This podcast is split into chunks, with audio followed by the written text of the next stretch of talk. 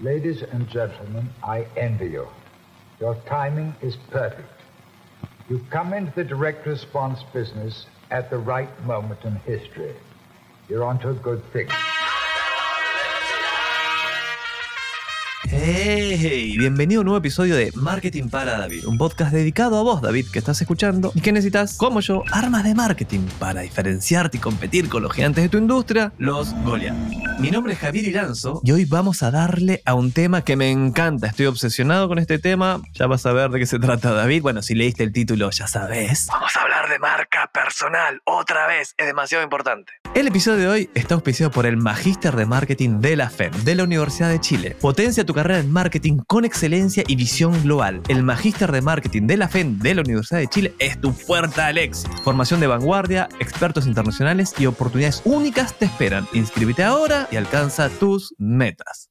Antes de presentar a nuestro invitado, si te gusta este podcast, por favor suscríbete y activa las notificaciones, así no te perdés ningún episodio y además apoyas al show. Ahora sí, voy a hablar con Seba Campos. Escucha, David. Seba es docente, podcaster, conferencista y consultor en temas de cultura digital y desarrollo personal. En su sitio web ofrece mentorías uno a uno, cursos, charlas, tiene un blog, un newsletter, redes sociales activas como loco y hasta un podcast llamado Cafecito con el Seba. Qué lindo. Que está por llegar a su episodio 100. ¿Querés más números? Ha dado más de 80 conferencias en 15 países, más de 150 asesorías y más de 20 programas de capacitación. Hoy lo invité para aprender de secretos de marca personal para todos nosotros los David que estamos recién comenzando. Bueno, yo ya llevo un tiempo, así que yo también te voy a aportar algo, David, espero. Bienvenido, Seba. ¿Te presenté bien? Está perfecto, muchas gracias. Mi, mi, terapeuta va a estar muy contento con todas las cosas lindas que dijiste de mí. Muchas gracias. Ah, tenés terapeuta, yo también. Bueno, claro, es como ir al gimnasio, hay que terapiarse. Sí, sí, hay que terapiarse, total, total. Yo, bueno, tengo 15, más de 15 años de terapia ininterrumpida. Ya hablaremos de eso quizás. Seguro. ¿Hace cuánto te analizas? Yo llevo, llevo como 6 años más o menos de forma interrumpida. Voy teniendo ahí mis, mis temporadas donde pido apoyo. Ah, bueno. Antes de meternos al tema y de psicoanalizarnos en conjunto, contate algún dato freak para conocerte mejor. Soy profesor de educación física, deportes y recreación. Eso fue la carrera que estudié de base. Y mi pasatiempos era la comunicación digital. Y entonces hubo un momento en donde dije, perdonando el españolismo, ya está, me voy a la mierda. Y dejé todo, renuncié todo eh, y convertí mi hobby en mi profesión. Obviamente después estudié una maestría en comunicación, etcétera, pero mi profesión de base no es esta. Entonces la mayoría de las veces cuando me presentan dicen, claro, docente. ¿Y de qué es docente este señor? De fútbol. claro, y ahí se sorprenden un poco por, por, qué hice este giro, este cambio. Ah, es que eso explica un montón, porque muchos de tus reels o TikToks te, agar te agarro corriendo y tenés suficiente oxígeno como para ir contando algo mientras corres. Así que, ah, misterio resuelto. De ahí venía. Ahora sí, vamos a lo que vinimos. Cuando tu abuelita te pregunta a qué te dedicas, ¿qué le respondes? Ayudo o acompaño personas y organizaciones a que hagan lo mismo que están haciendo en el mundo físico, pero que lo hagan también en Internet. Y eso a veces es transformación digital, a veces es implementar cosas de comunicación, otras veces es conectar con gente que los va a ayudar a estar en Internet. Pero básicamente eso, acompaño gente que está en el proceso, de, de lo solo presencial a lo híbrido, presencial y además Internet. Vamos a hablar hoy, como, como es la promesa del título de marca personal, que es un tema que me tiene obsesionado, fascinado, me tiene como, ¡ay, cómo no partí antes con esto! ¡Me lo ocultaron! Digamos, ahí empiezan las teorías conspirativas de, ah, hey, David, no quieren que desarrolles tu marca personal. ¿Sabes por qué? Porque si la desarrollas, a través ahora vamos a hablar de cómo hacerlo, te vas a volver más valioso, porque una marca, dos productos iguales, que son exactamente iguales, se diferencian por su marca. Y si tienes algún producto que reconoces más, tendés a comprar ese. Y adivina qué pasa si te reconocen más. Vas a tener mayor demanda por tu trabajo, por tu servicio. Y adivina qué pasa cuando eso ocurre. Suben tus precios. Y nadie quiere que subas tus precios. Quieren mantenerte barato y esclavo. Si querés la libertad, y quién no quiere, yo quiero ser libre al menos, yo quiero ser libre, cansado de ser esclavo, el camino es desarrollar tu marca personal, que ahora vamos a ver cómo lo hacemos. ¿Estás de acuerdo, más o menos? ¿Nada de acuerdo con lo que acabo de decir? Completamente de acuerdo. Y yo le agregaría algo. Y es que además no nos dijeron que ya teníamos marca. Lo que pasa es que no la hemos gestionado. Todos traemos una. Eh, o a algunos de ustedes en el colegio, en la universidad, les pasó que les asignaban un grupo de trabajo. Entonces te decían, dale, te toca con Javier. Y Javier ya venía con su marca, aunque no tuviera desarrollado ni gestionado nada. Y yo decía, no, me tocó con Javier. Porque su reputación lo precedía y yo, yo más o menos podía eh, diagnosticar o, o, inferir cómo iban a ser los resultados que iba a tener con la experiencia de trabajar con Javier. En cambio, había otras veces donde me decían, oye, te toca con Javier en el grupo de trabajo. Yo decía, bien, me toca con Javier, porque es el tipo que tiene patio con piscina, que tiene el computador más rápido, que tiene una hermana hermosa. Y su marca entonces me animaba y yo decía, seguro la experiencia de trabajar con él va a estar fascinante. El pero está cuando la marca personal está ahí a la deriva, porque la tenemos y no, no siempre la gestionamos. Oh, qué interesante. Y funciona igual que como funciona con, con las marcas, digamos, las marcas que conocemos de productos o servicios.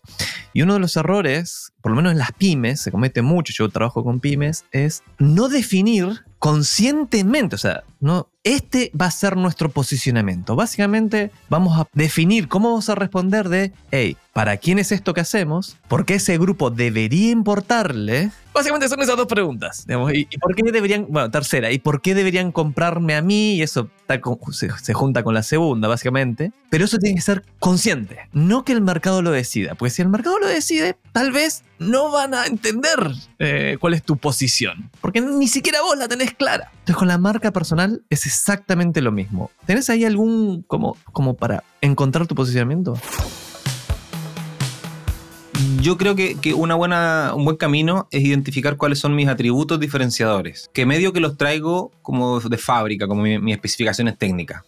Eh, es difícil porque es un camino de desarrollo personal, entonces implica mirar para adentro bastante, implica también buscar gente con la que espejearme y que me puedan decir, oye, tú tienes esto y esto es tu fortaleza. Seguro te ha pasado que te mandan a llamar para resolver cierto tipo de problemas. Voy a volver al, al ejemplo del colegio porque es el más universal, pero que llamábamos a Rodríguez porque Rodríguez era el que nos ayudaba con el ejercicio de matemática, o Camilo que era el que bueno para educación física, este nos sirve de capitán.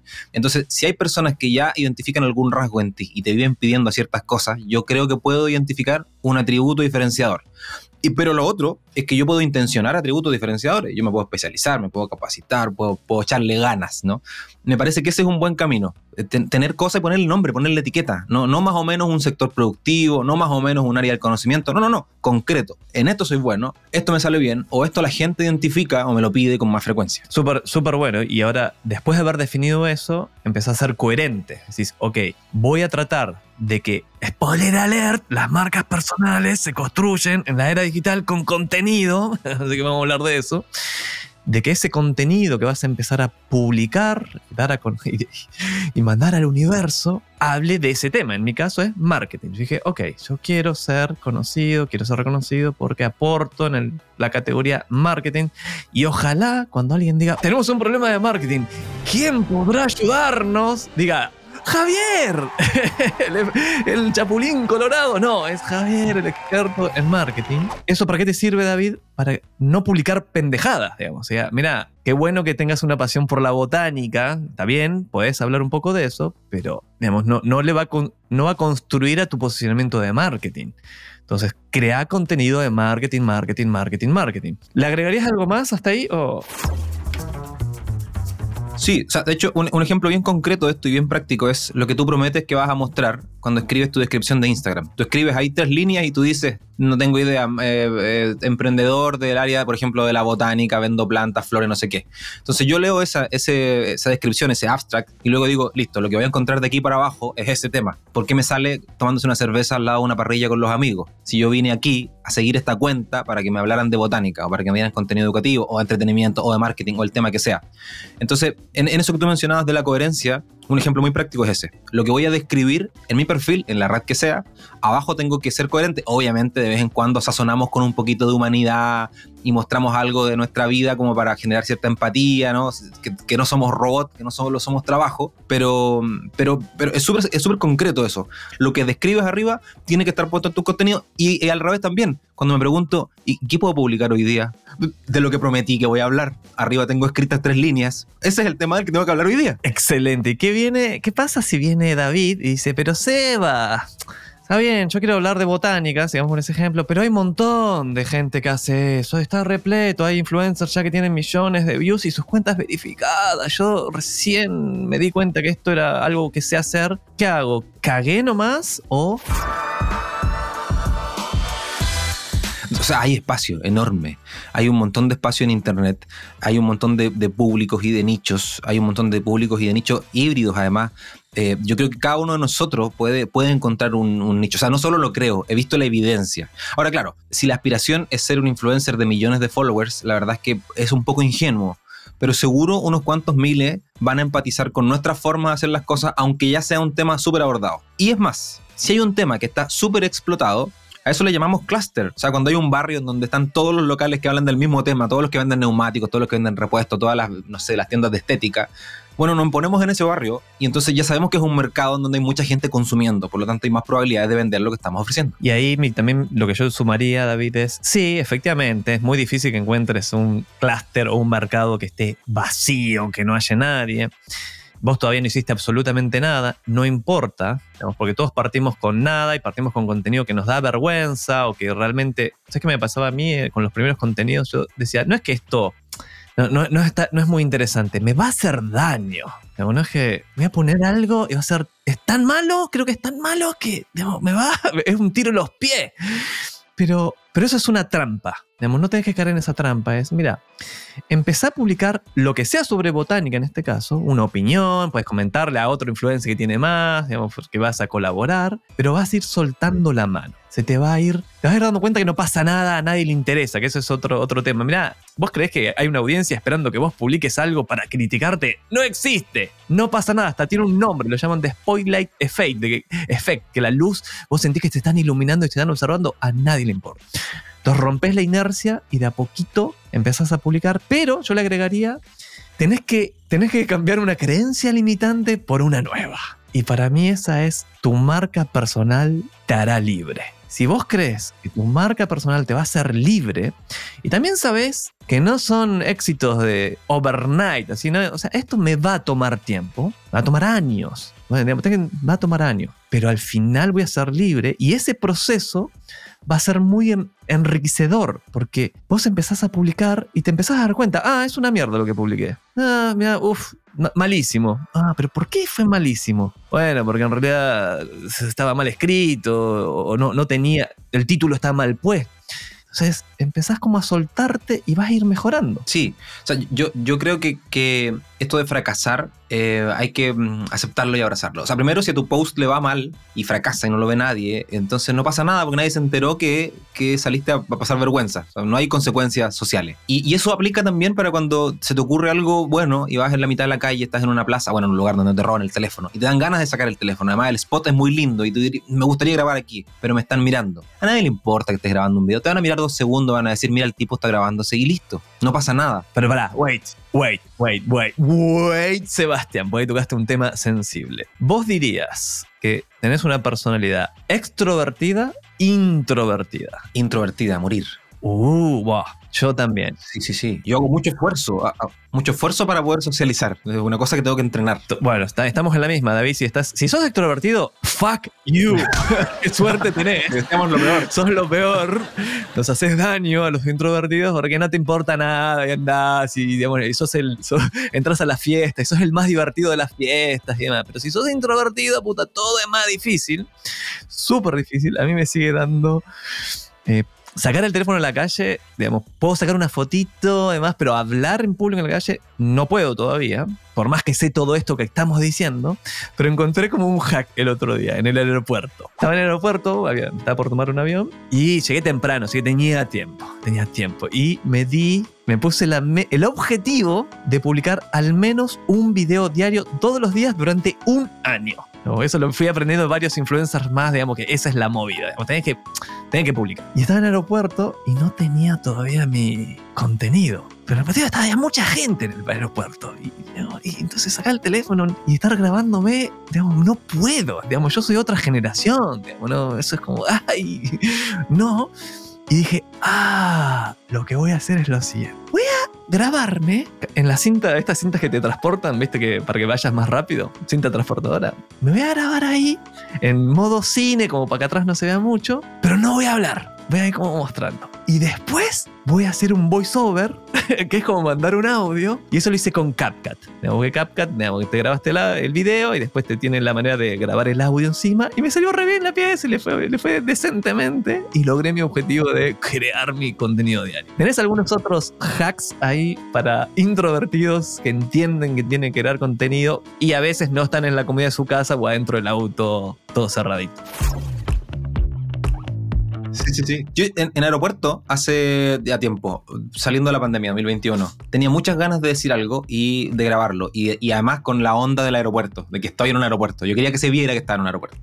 Y tenía mucha vergüenza. Y entonces lo que hice es que llamé, estaba con mi computador y con mi teléfono, y llamé por videollamada a mi hermano. Y, entonces dije, ok, tú escúchame, voy a grabar. Y puse el teléfono al lado. Entonces, mi, mi, yo me estaba convenciendo a mí mismo, porque a nadie le importa. Pero yo era como, si alguien me está mirando, no estoy grabando un video, estoy en una videollamada. Y así es más fácil, es más fácil para mí.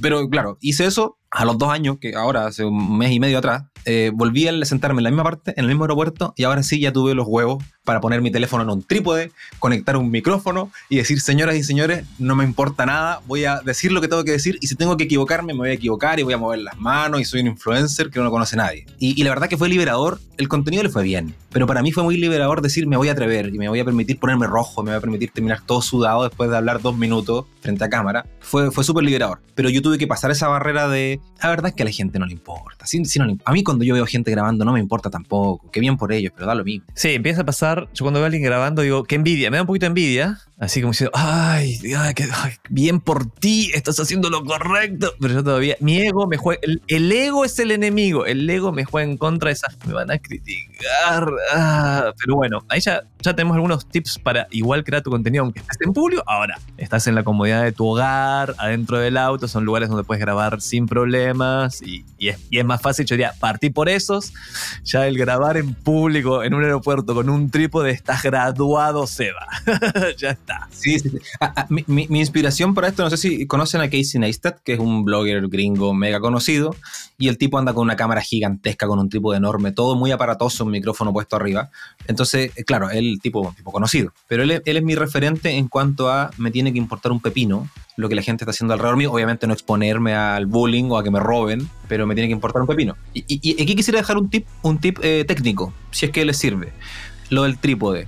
Resulta que hubo un tiempo que yo hice mucho video selfie, que está fantástico, pero terminó pasando que mis videos eran una cabeza parlante. Era un señor que solo tenía cabeza y una mano, en el mejor de los casos. Y cuando, cuando me atreví a, andar con un trípode en la mochila o en el banano o en la guantera del auto, un trípode pequeño para teléfono, y apoyarlo sobre una mesa, resultó que empecé a ganar mis dos manos y empecé a ganar la mitad de mi cuerpo y mi comunicación empezó a cambiar, porque ya no solo era un tipo que hablaba bien, sino que además era un tipo que podía transmitir un poco de su lenguaje no verbal, de su carisma, y podía caerle mal a un montón de gente, pero podía caerle bien también. Y entonces ya solté un poco el selfie y el teléfono lo pude poner un poquito más lejos. Y gané extremidades frente a cámara. Súper buen tip, lo voy a implementar. Le voy a agregar que me, compré hace poquito, no sé, no saben a ver si estás escuchando el podcast, pero si lo estás viendo, me compré unos micrófonos re pro, pero te puedes comprar ahí de 15 lucas por Mercado Libre, o sea, 15 mil pesos son como unos 15 dólares, un poquito, poquito más, inalámbricos, espectaculares, para que el audio se escuche bien cuando tenés el teléfono un poquito más lejos, lo puedes dejar apoyadito.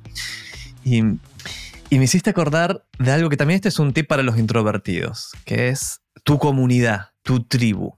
Muchas de las cosas que yo estoy haciendo ahora, que me estoy atreviendo, es porque estoy viendo a otros influenciadores, a otros creadores de contenido, como acá, Sebastián, que ahora voy a contar, digamos, por qué me llamó la atención de tu contenido que te invité al podcast. Y es, David, si te, alguien te critica, que primero no te va a criticar nadie al principio, porque nadie lo va a ver, ojalá alguien te, te escriba, ¿qué mierda tu contenido? Ojalá te pase, digamos, y lo superes, porque alguien se tomó el trabajo de comentarte algo, pero ni siquiera pasa eso. Es que los que están progresando o están haciendo algo, o quizás ya están más avanzados, como no sé, Sebastián, que está haciendo buen contenido, esos nunca te van a criticar, porque esos saben que así se empieza. Entonces, uno es criticado siempre por quien no está haciendo. Y eso, si querés ganarte la libertad, que para mí es, de nuevo, ese es mi... Por eso lo hago, quiero ser libre y entendí que el camino es tener mi marca personal. Entonces, ok, que los esclavos me critiquen no me preocupa. Ok, dale, no me pasa nada. Estás en la Matrix todavía. Yo quiero ser libre. Mira, te- ten- tengo algo para compartir respecto a esto. No tiene ni un, ni un fundamento científico, es una cuestión social. Yo la escuché en un profe en la maestría hace un par de años atrás y lo vi hace un par de meses en redes sociales y dije, tengo que volver a hablar de esto. Es la montaña del cringe. Cringe es vergüenza ajena, ¿no? Esa es como la traducción. Entonces, la montaña del cringe es una teoría que dice, yo soy un tipo normal, común y corriente, promedio, y quiero ser un tipo cool. No puedo simplemente llegar y copiar a los cool y convertirme en alguien cool. No funciona así. Yo tengo que subir y escalar la montaña del cringe. Y cuando voy subiendo y escalando la montaña del cringe, genero cringe. La gente alrededor mío va a decir, ¿por qué está haciendo eso? ¿Y por qué habla así? ¿Y por qué se viste de esa forma? Y yo mismo me voy a decir a mí mismo, ¿por qué estoy haciendo estos videos? ¿Por qué me estoy sacando estas fotos? ¿Por qué estoy publicando estas cuestiones? Pero va a llegar un momento en donde la montaña ya viene de bajada y la gente va a decir, oye, este tipo en realidad es cool o un poquito cool. Y yo en realidad voy a empezar a sentirme a mí, a mí mismo, mi contenido, mi forma de expresarme. Mira, eh, la verdad es que sí, estoy más tranquilo conmigo mismo. Porque a veces nos puede pasar esta falacia de que nosotros nos encontramos con alguien cool y decimos, este tipo nació con onda. No, no nació con onda. Lo que pasa es que nosotros no estábamos mirando cuando daba cringe. No estábamos mirando sus primeros videos, no estábamos mirando cuando nos daba vergüenza ajena. Solo lo vemos ahora que ya es top y queremos automáticamente convertirnos en esa persona. Por lo tanto, la recomendación práctica es sube lo antes posible a esa montaña, da vergüenza ajena un poco, siéntete incómodo y pasa rápido por ese obstáculo para que te conviertas en alguien cool. Total. Fake it until you make it también es metete en personaje y, se- y acordate de por qué lo haces. Entonces, eso como, ok, voy a pagar el precio de sentir, tener esta emoción de no sé qué, pero vas hacia un lugar mejor, sin duda. Estás aprendiendo armas de marketing. Hasta la vista, baby. Estás escuchando Marketing para David. Hay otra objeción importante que podría tener David en este momento es, está bien, no tengo nada para decir, no tengo nada, no sé qué decir, no tengo nada, nada para decir. ¿Qué le respondes a, a esa objeción? Uf, aquí hay un montón de cosas que podemos resolver. Son, son cuestiones prácticas. Yo, primero, te, te diría, te trata de explicarme qué es lo que haces con tu rutina. O sea, ya no, no tienes ningún contenido sabroso para compartir. Dale, cuéntame un chismecito. Cuéntame. Aunque uno dice, pero ¿a quién le va a interesar que desayune? ¿A quién le va a interesar qué computador ocupo? ¿A quién le va a interesar eh, si coloco el mouse a la derecha o a la izquierda? A todos nos interesa. A todos nos interesa un poquito el saborcito del chisme. Ahí tienes un- una enorme lista de contenido documental, lifestyle, eh, story time, todas esas jergas y hashtags que usamos. El otro es que seguro tú consumes contenido en internet de gente que ya dijo cosas. Tú desde, tu- desde tu área del conocimiento, de tu expertise, ilumina la realidad con lo que tú sabes. Oye, tal persona dijo esto y yo opino tal. Y puedes sazonar lo que ya existe. No hace falta que sea 100% original. Y de hecho es una falacia creer que yo voy a ser 100% original. Todos estamos influenciados por alguien. Así que toma lo que ya existe y, y replícalo. De hecho, hay un libro que se llama Copia como un artista, de un escritor gringo que se llama Austin Kleon, que justamente dice esto, libérate de esta presión de tratar de ser 100% original y ve copiando. Y lo tercero que, podrías hacer es documenta todo lo que haces y separa el momento de la creación del contenido con el momento de la publicación. Porque a veces uno dice, eh, eh, ¿por qué voy a grabar esto si va a quedar malo? No, no, grábalo y después vemos si lo publicamos o no. Graba, graba, graba. Ten una especie de, de banco de imágenes tuyo con el teléfono al lado mientras estás en una videollamada, fotos de cosas, pero no decidas antes. Graba nomás, porque las emociones a veces te van a frenar y vas a decir, claro, no tengo nada que decir. Y después dices, uy, la madre, hubiese sacado una foto de esto que estuvo buenísimo. Y claro, te das cuenta después. Muy, muy buenos consejos. Mira, voy a revelar por primera vez mi workflow para crear contenido como enfermo. que creo que estoy lejos de ser eh, top, digamos. Creo que me, fal- me falta un montón. Y sí, robo un montón. Spoiler alert. Robo como, como artista. Espero que como artista. Y voy a, voy a relatar un poco mi, mi camino. ¿Cuál fue la trayectoria? Que me daba pánico publicar cualquier cosa. Pero pánico, pánico, pánico. Apretar el botón, por ejemplo, de live en Instagram era realmente algo. ¡Oh, se va a quedar gente y no, te- no pasa nada! Pero bueno, el primero fue. Mira, comentar. Por ejemplo, en LinkedIn, vas a, alguien publica algo y haces un comentario más allá de buena, bravo, eh, felicitaciones, capo, digamos, eso no cuen- cuenta, cuen- cuenta, cuenta con un poquito de contenido. Ahora, a ese alguien que publicó algo, le comentás algo un poquito más pensado, que es difícil, igual, pero ya tenés un contenido. Y algo, porque una cosa que vos empiezas a publicar contenido como loco, pero que no construya tu marca, eso no, no querés eso. Igual te, te va a dar recordación porque el que te mire dice, ah, que- ah, está vivo Seba, pero no sé qué cojones hace ni sé cómo me puede ayudar a nada, entonces no tiene sentido ahí. Recordá que esta es como otra de las máximas, es las redes sociales tienen que jugar para vos, no vos para ellas. ¿Qué quiere decir esto? Que tenés que pensar que, cuan- que del otro lado, el que está mirando puede ser un potencial o empleador o cliente, inclu- o colaborador, digamos, alguien que todos se pueden beneficiar de esa interacción, no solo el boyerismo de, ok, estoy paseando, mira qué lindo el lago donde estoy. Lo segundo fue que para tener algo para decir, vos podés tener experiencias, podés estar siendo, podés nutrirte, en mi caso es libros. Y libros es, yo sé que es como lo más difícil porque la inmensa mayoría no lee. Eh, Acá tenés como una ventaja competitiva de la zamputa que es, mira, lee algo, una, un par de páginas, un blog, pues lee algo todos los días, que eso es lo que yo hago, y de ahí vas a extraer algo para publicar. Va, va a inspirar una idea. Entonces, ¿qué hago? Tengo una aplicación que se llama Riverside, que está conectada a todas, a Kindle principalmente, pero se puede conectar a todos los lugares donde vos lees algo. Y lo que subrayaste, de, por ejemplo en Kindle, entonces sabés que tenés que subrayar, te lo va a recordar después random. O sea, en todos los días, Riverside me da, me recuerda cinco cosas que subrayé. Y lo que hago es, ah, por ejemplo, el video de hoy, el posteo de hoy fue, ah, qué bueno que está esto que salió en el libro eh, One Page Marketing Plan, que lo había subrayado hace tres años atrás. Y ahora le agregué mis dos centavos, digamos, le agregué un poquito de, de perso y lo convertí en un contenido original. Ahí, eso es robar como un artista. Agarraste algo que existía, le agregaste un poquito de lo tuyo y ya, incluso puedes mencionar de dónde sacaste el contenido. Felicitaciones al que escribió este libro espectacular. Y así estoy publicando. Y el otro consejo que te daría David es lo que, conectando con lo que dijiste, crear contenido y guardarlo, es, esto lo descubrí, ah, lo descubrí el año pasado, esto es como demasiado reciente, yo tengo 47 años, así que David, si tenés menos, tenés un montón de tiempo, lo descubrí tarde, bueno, no tarde, pero podría haberlo hecho hace mucho tiempo atrás, que es, tu mente fue diseñada para tener ideas, no para guardarlas. Eso se lo robé a David Allen del libro Getting Things Done. Y además vivimos en la era digital, por lo tanto tus dispositivos almacenan todo lo que quieras. Tienen capacidad infinita para almacenar todo eso que te llama la atención. Entonces cada vez que veas algo que te llama la atención, un posteo, eh, un carrusel, un video, estás en la calle viste algo que era interesante, eh, cualquier cosa, registrala, guardala. Y ahí viene, esto se lo robé también a Tiago Forte, que escribió el libro y tiene un curso de cómo construir tu segundo cerebro para guardar todo eso y habla de code, C-O-D-E. Code es, primero captura todo.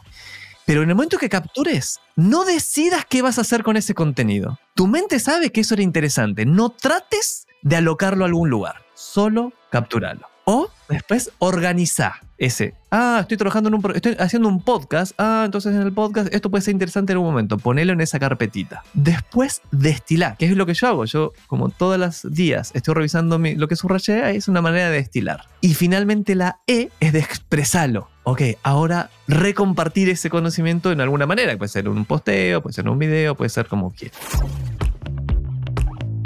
Buenísimo. Mi- Mira, de esto que tú mencionaste de, de leer y de compartir, además eso te ayuda a mejorar tu reputación de marca en cuanto a que eres una autoridad en el tema. Porque las cosas que tú estás leyendo son cosas que tú sabes que existen, porque tú eres una, una persona que está metido en esta área del conocimiento. El resto de la gente que te está mirando no está tan metida como tú. Entonces tú dices, pero esto lo leyó todo el mundo, este influencer lo conoce toda la gente, este evento es un evento súper popular. Sí, claro, para ti, en tu ecosistema, pero la gente que te está mirando no eres tú son personas que quieren aprender de ti o- que necesitan tu servicio.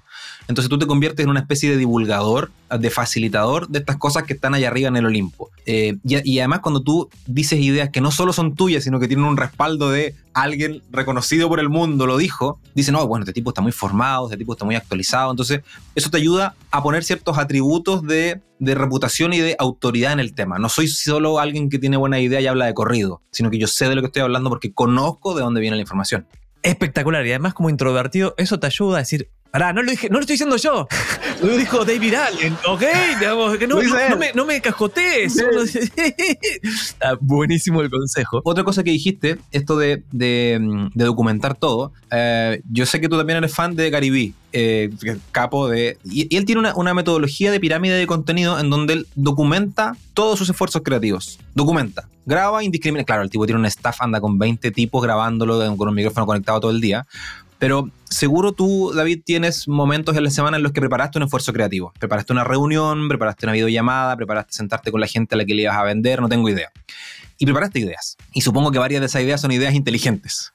Y cuando las dijiste, em, con el impulso de hablar en vivo, seguro te salieron de corrido, porque es distinto cuando uno graba un video que se traba y tiene que repetir 15 veces a cuando estás parado delante de alguien, te sale a la primera. Entonces yo te recomendaría que en esos momentos donde vas a exponer tus esfuerzos creativos, documentes, dejes el teléfono ahí al lado, le pongas rec y te olvides. Lo más probable es que esas ideas te salgan de corrido y después revisa. Te va a servir para dos cosas. Una, para evaluar cómo es tu oratoria cuando estás ahí con la adrenalina de estar explicando algo. Y lo segundo es que si hay alguna idea chiquita de 15 segundos, de 30 segundos que vale la pena, la recortas y ¡paf! Tienes un contenido que puedes compartir en redes sociales. Espectacular y voy a tirar un mega, ultra, duper hack ahora. Que sí, agarrar el teléfono, sostenerlo con la mano o apoyarlo en el trípode y hablar de corridito es mega, es muy difícil. Es muy, ¿Parece fácil? Es re difícil. O no sé si parece fácil, no. Es difícil. Te vas a dar encontrar que pones el teléfono y oh, me trabé, ah, me trabé. Ahí viene el hack. Yo estoy usando, yo escribo el guion. Digamos, muy rara vez tiro algo a capela. Escribo lo que quiero decir y eso lo hago a la mañana, lo hago súper temprano, porque después, después de las 10 de la mañana el mundo es una locura. Antes de las 10 de la mañana el mundo está calmado. Podés hacer ese ejercicio de escribir algo.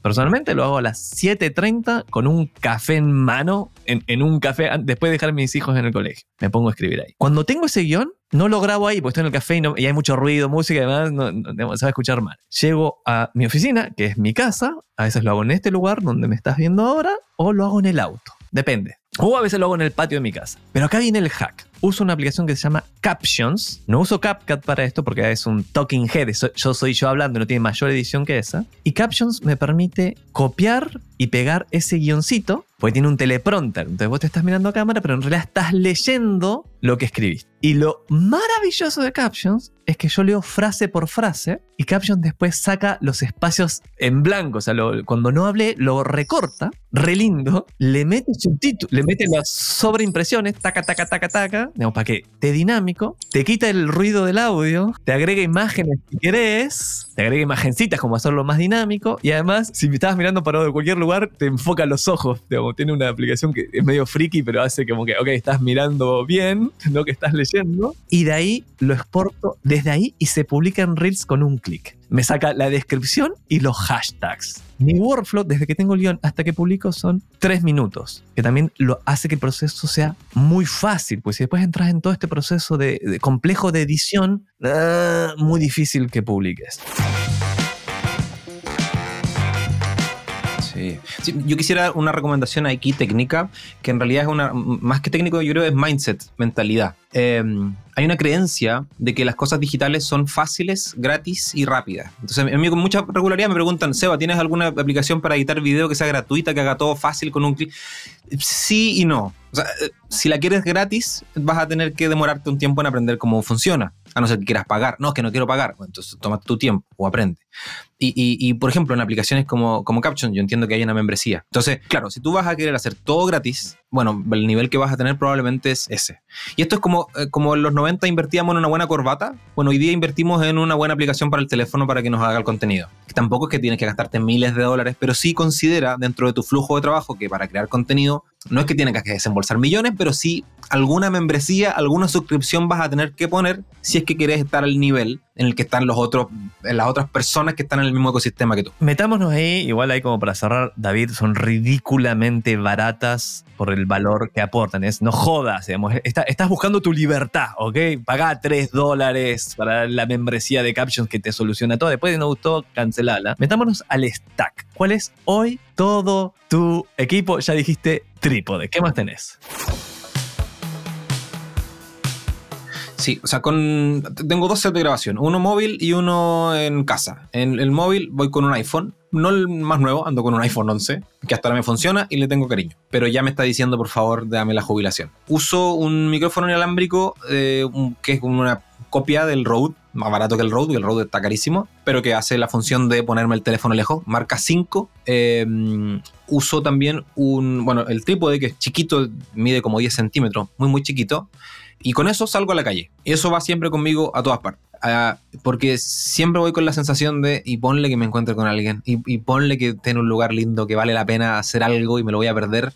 Y además, igual, igual como te pasa a ti, yo también uso un blog de notas, uso mis ideas, las dejo ahí, entonces siempre tengo algo que quiero decir puesto ahí, en archivo, y solo me falta tener un buen lugar para grabarlo. Entonces cuando encuentro el buen lugar digo, bueno, alguna de las cosas que tengo anotadas la puedo decir aquí en este lugar y va a salir bien.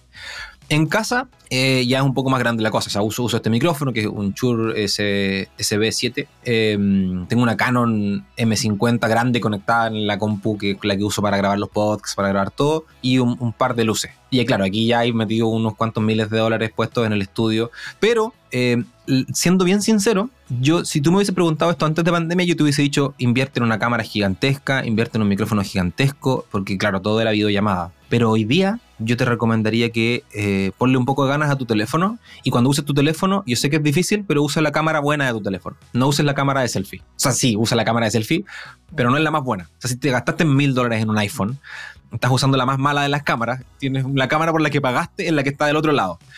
¿Te vas a tener que grabar a ciegas? Sí, pero el video se va a ver espectacular. Se va a ver como un video grabado con un teléfono de mil dólares. Eh, pero claro, es un esfuerzo extra que hay que hacer. Y, y la verdad es que con eso, la gran mayoría de los contenidos funcionan bien. Quiero dejarte solo una última idea. A veces nos enredamos en lo técnico porque lo subestimamos, o lo sobre, perdón, lo sobreestimamos. Es, decir, sentimos que si nuestro video no tiene super mega transiciones, super colores, super sonido, no es un buen video. Pero si tú no eres un filmmaker, no eres un fotógrafo, la verdad es que no nos están mirando porque hacemos videos con transiciones espectaculares. Nos están mirando por la- nuestras ideas, por la forma en cómo explicamos, por la forma en cómo analizamos. Por lo tanto, el valor que tú aportas es en lo que estás diciendo. Si lo puedes decir en un formato técnico bonito, espectacular. Si te queda más o menos, no pasa nada. Porque estoy seguro que, de hecho, tú has visto algún video de alguien que va saliendo del supermercado y escucha una pelea del guardia con la señora. Y el video es, horrible, pero el contenido está tan bueno que yo estoy ahí un minuto y medio viendo el chisme. Aunque técnicamente no esté tan bien resuelto. Muy buen consejo, no caigas en la trampa de que necesitas un super setup de cosas para producir contenido con el teléfono y un microfonito de 15 mil pesos o sin ese podés partir. De hecho, uno de los, de los TikTokers que, que más me gustan, los videos se ven como el culo, el audio ok y, y no edita nada, va casi de corrido. Así que tranquilo con eso. Marketing para David. Estamos perdiendo awareness. Ya no estamos en el top of mind del target. Hay serios problemas de branding y el top management tiene serios concerns. Secretos de marketing para derrotar a Goliat. ¿Sabes que no íbamos a hablar? Casi se nos va un tema importante de, de cuál fue en realidad mi mayor fuente de contenido. Sigue siéndolo al día de hoy.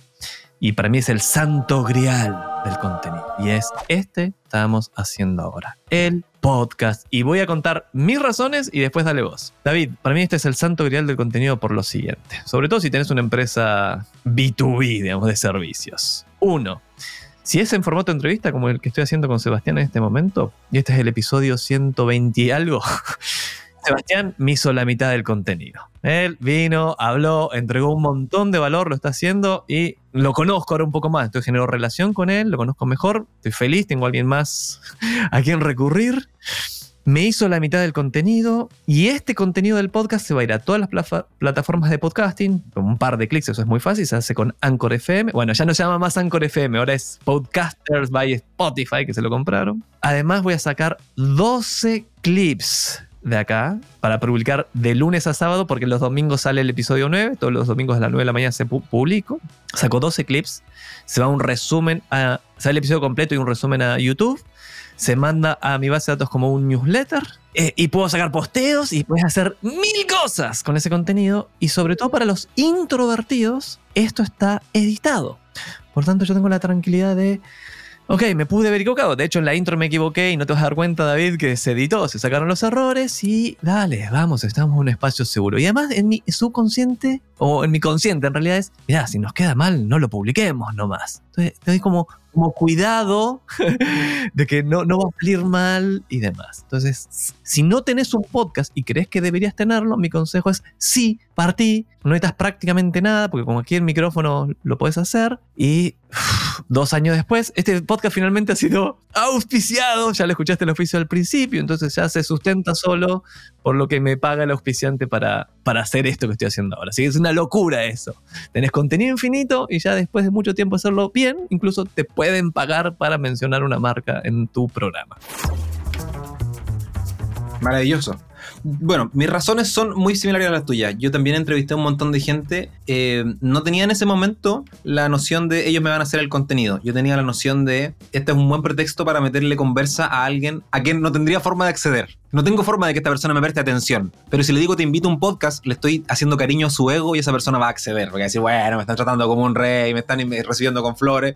Y entonces eh, me, me- me permitió hacer networking siendo un don nadie. O sea, siendo verdaderamente un don nadie, accedí a gente que, que hasta el día de hoy mantengo relación y han salido algunas- algunos negocios. Eso es lo primero. Lo segundo es que, aunque nadie escuche tu podcast, no pasa nada porque las estadísticas de podcast hoy día son privadas. Pero que sepan que tienes un podcast te aporta valor, te aporta reputación. Porque no todo el mundo es capaz de sostener un podcast en el tiempo. Yo hace un par de días compartí un contenido de que el 90% de los podcasts no supera los tres episodios. No supera los tres episodios. La gente parte con una buena idea y abandona. Entonces, si tú eres capaz de hacer un podcast y sostenerlo en el tiempo, eso dice, bueno, en realidad este tipo sabe de lo que está hablando al punto que puede sostenerlo en el tiempo, al punto que puede conectar con, por ejemplo, Javier conecta con más de 100 personas de esta área del, del conocimiento, de este sector productivo. Eso quiere decir que el tipo está muy metido dentro de este ecosistema. Entonces, te suma mucho, aun cuando nadie haya escuchado ningún episodio tuyo. Que sepan que tienes un podcast ya es un tremendo valor. Eh, a mí me ha pasado varias veces que, que- que la gente me trata, al principio, cuando la gente no siquiera podía pronunciar la palabra podcast, era un poco de bullying, ¿no? Montaña del cringe. Como, ah, tiene un podcast, se crea artista. Hoy día es como, oye, no, este tipo que tiene un podcast. Y es como casi como este el tipo que publicó en, no tengo idea, en Harvard. Eh, me suma mucha reputación a mi marca personal. Y lo último es que las vías de monetización antes eran una especie de ser mitológico inalcanzable.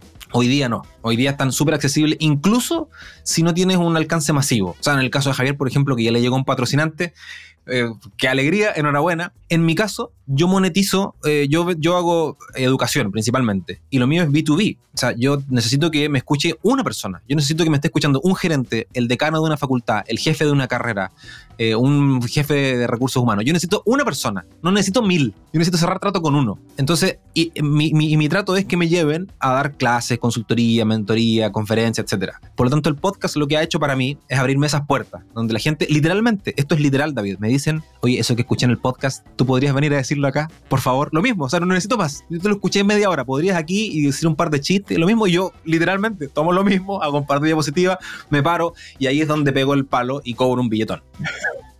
Espectacular. ¿Escuchaste, David? Ahí tenés el argumento demoledor. Está- Estás comprando tu libertad, hacelo, te vas. Aparte te divertís un montón. Yo ahora finalmente me divierto. Vamos a, a cambiar de sección. Vamos a meternos al lado oscuro de la creación de contenido. Errores, fracasos, cagazos, cagadas. Dale, vulnerate con los fuck ups. Fuck ups.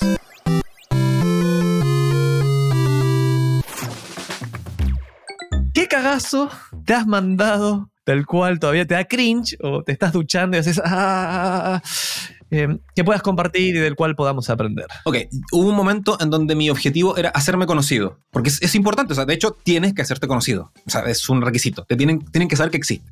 Y entonces yo en esa campaña empecé a buscar lives en Instagram y a aceptar lives con todo el mundo. Y hubieron varios que funcionaron muy bien y que hice networking, pero hubieron varios en donde no solo habían dos señoras conectadas y estábamos hablándole a la nada en el ciberespacio, sino que además la conversación terminó en lugares muy oscuros, con gente que yo no me preocupé de saber cómo pensaban, y entonces ellos pensaban absolutamente opuesto a mí, en lo político, en lo económico, en lo espiritual, en, lo, en el tema que tú quieras. Y fueron lives horribles de los cuales además yo no podía, como yo estaba construyendo mi marca personal, no podía decir, oye, me voy a desconectar porque me aburriste, eres un pelotudo. Tenía que aguantarme ahí. Por lo tanto, una recomendación que yo me, me di a mí mismo y que te puedo compartir a ti es, es, es bueno que te inviten, acepta invitaciones, pero igual averigua con quién estás del otro lado. No aceptes todo simplemente porque es una oportunidad para hacerte conocido. Ah, me pasó lo mismo, sí, tal cual. Muy buen fuck up y buen, muy buen aprendizaje. Pregunta, respuesta, pregunta, respuesta, pregunta, respuesta. El ping pong de marketing para David.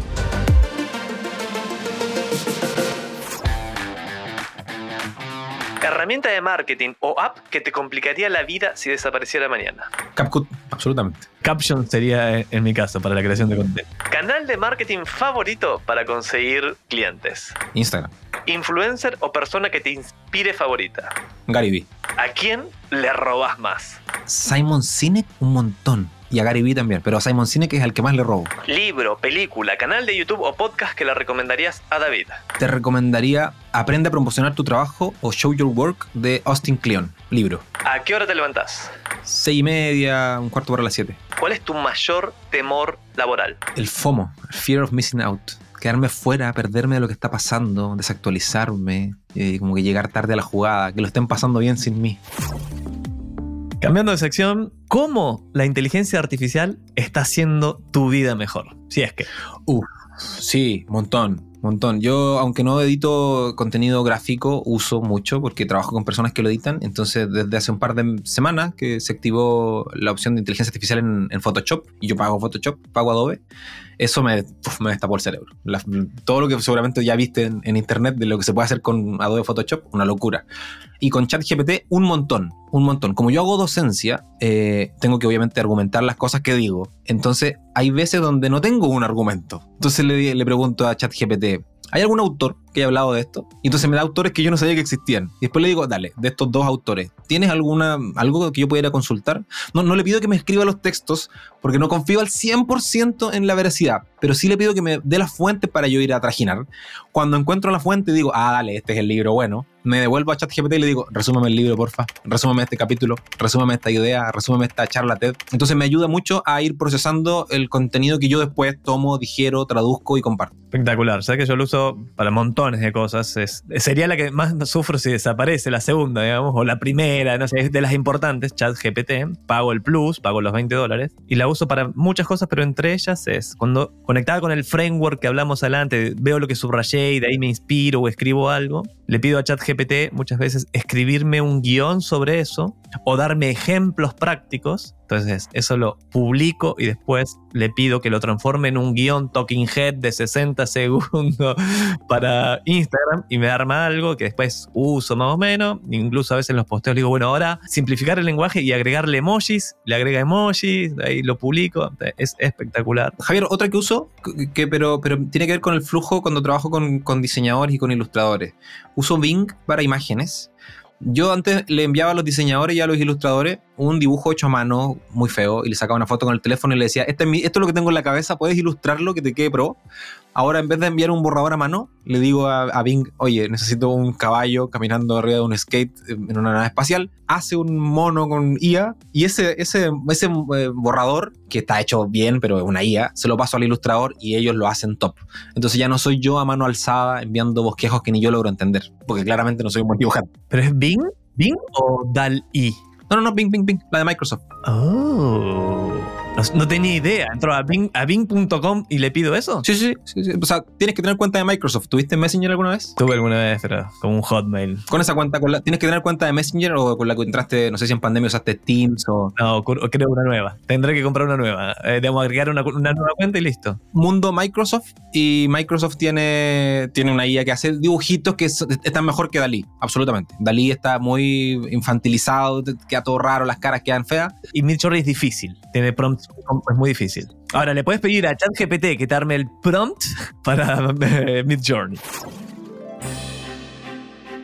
Tu lección de marketing más importante hasta acá. ¿Cuál sería tu legado? De todo lo que has aprendido en tu carrera, ¿qué lección siempre referida al marketing te gustaría pasarle a los David que nos están escuchando?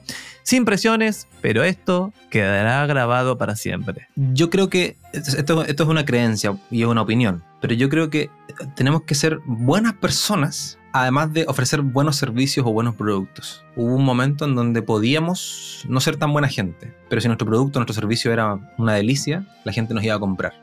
Yo creo que hoy día eh, es difícil que alguien acepte lo que nosotros estamos ofreciendo si además en nosotros no hemos trabajado. Y eso hace que tengamos que tener buenos hábitos, que tengamos que ser gente decente, que tengamos que aprender a tratar a los demás, que tengamos que aprender a cuidar de nosotros mismos. Eh, no sé, a mí me encanta la historia de Steve Jobs, pero el tipo era un desastre. La gente no le tenía mucho aprecio, trataba muy mal a todo el mundo. Entonces, aunque es inspirador, también es hijo de su época. Hoy día un Steve Jobs es nuestro Elon Musk, que lo odia a todo el mundo. La gente que trabaja con él lo pasa pésimo. Nadie quiere ser como él. O sea, nos parece fantástico, pero nadie dice, oye, me encanta. Sí, seguramente debe haber alguna persona que se pegó en la cabeza y quiere ser como Elon Musk. Pero la verdad es que no es un referente, es más bien un, un punto que está ahí alumbrando. Entonces yo creo que, que sí, tienes que trabajar tus herramientas técnicas sin duda, pero además tienes que ser buena gente. Sé que conectando me acordé de una anécdota, no sé si es verdad o es fake, fake news, pero que contaban una historia, no sé, en Tesla, que uno de sus ingenieros estaba, la mujer estaba por tener a su primer hijo de este ingeniero y se fue al parto. y le dijo, hey, hey, hey, hey, poné tus prioridades en orden, man. Estamos acá, no sé si era Tesla o SpaceX, pero sí, e- ese es el nivel. Eh, bueno, a veces es el precio. Digamos, ¿Querés trabajar para uno de los genios contemporáneos? A veces es el precio, digamos. na- nadie te obliga a estar ahí en todo caso. No, que hubo una tipa de, Twitter, no me acuerdo qué lo que era, tenía algún un cargo muy, muy elevado, que en este cambio donde Elon Musk compra Twitter, la tipa se queda a dormir en la oficina. Habían videos de la tipa grabándolo. O sea, el nivel de mala gente que es este, este, este compadre es muy, muy alto. Entonces, claro, no- nos genera cierta admiración por su nivel de éxito, pero al mismo tiempo nos genera mucha repulsión de yo no quisiera estar con una persona así. O sea, ahí, diferimos. Yo sí querría estar, no hoy, quizás en algún otro momento, porque depende cómo lo pongas. Es decir, mira, está tratando que la especie humana sea interplanetaria. Está bien, nos va a llevar un meteorito. ¿Sabes qué? Dormí en la oficina, no pasa nada, vas a salvar a la humanidad. Eh, entonces, depende cómo lo pongas. Dale propósito a tu vida. A- Andá. Mi última chance. ¿Sabes cómo llegué a vos? Porque hiciste un video que para mí se viralizó conmigo y estaba muy de acuerdo en eso sí, que era los equipos están subestimados. El trabajo en equipo está subestimado. Y si bien uno puede desmenuzar eso y depende cómo... Yo le agregaría los equipos... El trabajo con los equipos clásicos está subestimado. Y hoy David podés ser un solo emprendedor. Yo soy un solo emprendedor. No tenía una compañía con un empleado. Yo me despedí, así que ahora tiene cero. Vivo de los dividendos que genera mi empresa. Cobro como accionista. Y tengo un equipo freelance, pero no es el equipo clásico. Trabajo con varias gente, por ejemplo, quien está editando este podcast, quien después va a sacar los clips, son todos parte de un equipo, pero son todos freelance, pero no es el equipo tradicional. No necesitas un equipo tradicional para ser libre. Yo creo que todo lo contrario, podría ser una trampa. ¿Querés ampliar ahí? ¿Querés Sí, mi trabajo como, como docente me ha llevado muchas veces a que empresas contratan el típico curso de trabajo en equipo. Y esto lo he repetido 100 veces, casi el mismo curso, son casi los mismos autores, no hay mucha novedad al respecto. Y las empresas año tras año vuelven a contratar el mismo curso de trabajo en equipo. Y los resultados siguen siendo los mismos. Porque el trabajo en equipo está bien, pero el trabajo en- individual es el que hay que ponerle ganas. La gente individualmente trabaja pésimo. No sabe cómo gestionar su tiempo, no sabe cómo ser más productiva. Entonces, cuando los ponen a trabajar todos juntos, en el fondo tenemos a mucha gente trabajando mal todas juntas. Eso es lo que, lo que conseguimos. Eh, entonces, aquí vendría nuevamente tu marca personal de cómo yo, como individuo, con mi profesión, con mi conocimiento, con mi experiencia, con lo que sea, con, mis capacidades, como yo soy bueno haciendo lo que yo hago. Y después, si me ponen en cualquier equipo, voy a rendir bien. Pero son los individuos los que tienen que fortalecerse. Y en general, las organizaciones sí fortalecen a los individuos, pero le ponen muchas ganas porque tiene mística, ¿no? El, el trabajo en equipo y genera este sentido de pertenencia y todo. Y, para nosotros que trabajamos mucho solo, nos pasa a veces que sentimos el, hoy solo no voy a poder. Y sí, sí vas a poder solo. Hay un montón de cosas que puedes subcontratar. Hay un montón de cosas que te pueden resolver hoy por hoy software. O sea, yo tengo, de verdad, hay roles que en los 2000 y en los 90 harían humanos y hoy día lo hacen software, lo hacen plataforma. Mi agendamiento lo hace una plataforma, eh, la organización de mi día lo hace otra plataforma, la edición de mis videos lo hace otra plataforma, y antes eso eran personas que yo tenía que contratar. Entonces ahora yo estoy solo contra el mundo y logro hacer las tareas que hace 15 años atrás hacía un grupo de 15 personas. Es posible, pero tienes que trabajar en ti para que tú puedas tener esas habilidades para sacar adelante los proyectos por ti solo. Es el precio de ser libre, eh, David. Y además, sabes que en ese camino te vas a nutrir, vas a crecer, vas a ser mejor persona, mejor profesional, vas a aportar más. Eh, eh, no, no hay duda para mí que es el camino.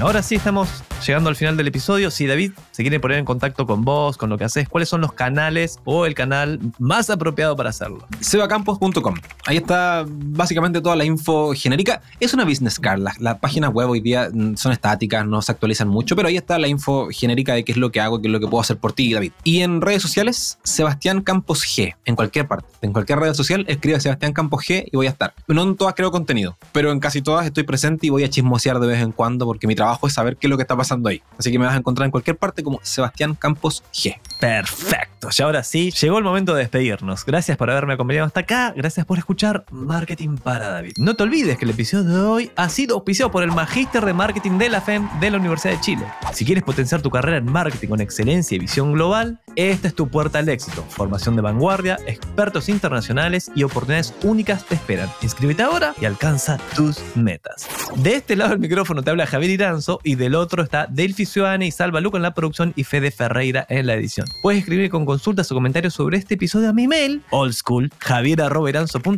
o en mis redes sociales con el mismo nombre, de preferencia LinkedIn. Lo pronuncié súper bien, ¿eh? así se pronuncia. No olvides, no es LinkedIn, no es LinkedIn, es LinkedIn. No es LinkedIn, es LinkedIn. No olvides suscribirte al programa en Spotify o donde sea que nos estés escuchando y activa las notificaciones. Y si quieres ir ya, volverte loco, ponerle una buena calificación al episodio o al programa. Nos escuchamos la próxima semana. Acordate que publicamos todos los domingos. Y, ¿sabes, Seba? ¿Qué le dijeron a David antes de ir a cascotear a Goliat? No. ¡Ponele onda!